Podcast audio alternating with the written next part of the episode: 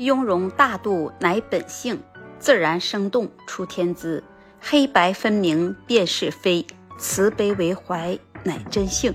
是的啊，这两句诗呢是出自于高瑞《熊猫赞美诗词》里面的诗，说的就是我们国家的国宝熊猫宝宝。大家好，我是主播长野华姐，现在是生活在日本。今天啊，华姐就想跟大家来分享一下有关于熊猫的话题。熊猫作为我们国家的国宝，是一直深受人们的喜爱。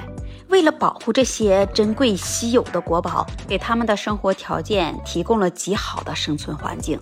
这些熊猫宝宝从外形上看起来，是不是就让人不由自主的就去疼爱它、去喜欢它？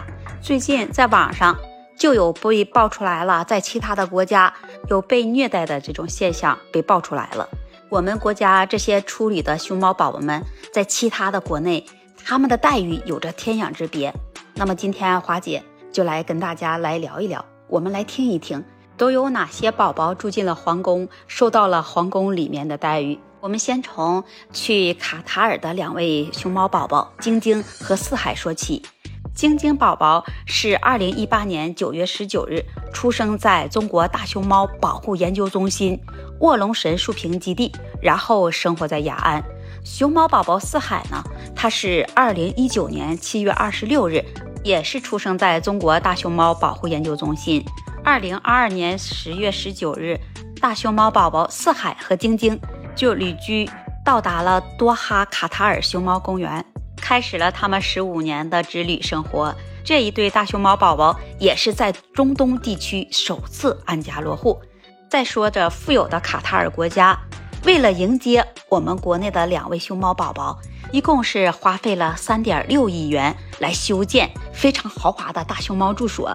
里面的设施也非常的豪华，不但有冰床、空调、瀑布，每只熊猫宝宝的生活空间也都是独立的。里面装有洗澡的浴室，还有玩乐的操场，还有医疗保健室。除了这些以外，里面还设有食物的储备室、监控室，里面还有一个专门竹子保鲜室。熊猫宝宝四海和晶晶在卡塔尔的熊猫馆里，每天食用都是鲜竹子。大部分都是从我们国内四川空运过来的。这两位聪明可爱的熊猫宝宝，你如果现在用四川话和他打招呼啊沟通，他似乎都可以能听得懂。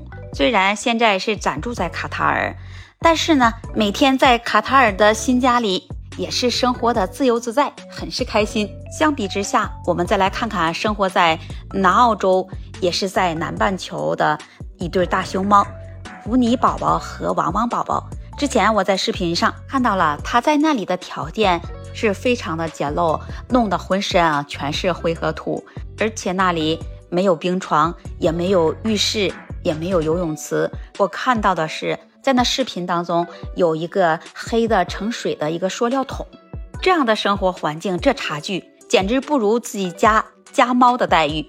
最重要的一点呢，是分毫不耽误为南澳的旅游经济，在十年的租期内。为他们赚了高达六亿多澳元的收入，在阿德莫德的动物园里，第一年游客量从一年中三十四点九万人数增长了百分之七十。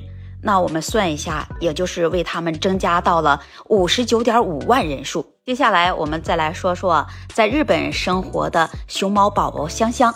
据日媒报道，二零一七年六月十二日。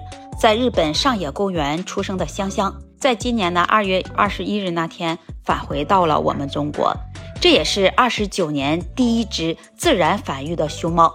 在日本的民众心中呢，那它可是最爱的存在，成为日本家喻户晓的小明星，同时也受到了日本民众的热烈追捧。在去年十月二十八日五十周年纪念日的那一天。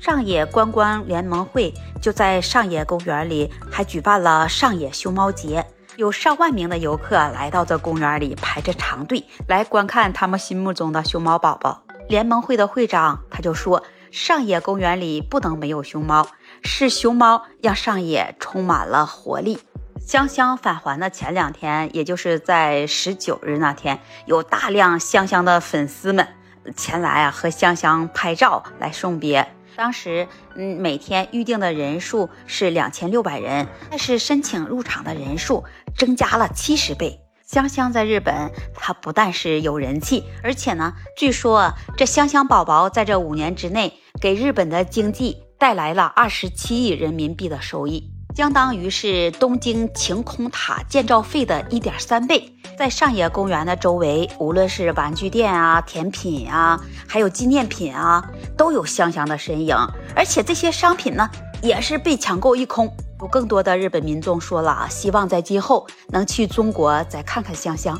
可以说，这熊猫真的是我们的国宝，也是我们的财富。我们大家以后一定要珍惜它，爱护它。我们可以这样来形容我们的国宝：说熊猫啊，它是一片天真，憨态奇，腹中常竹不常鸡。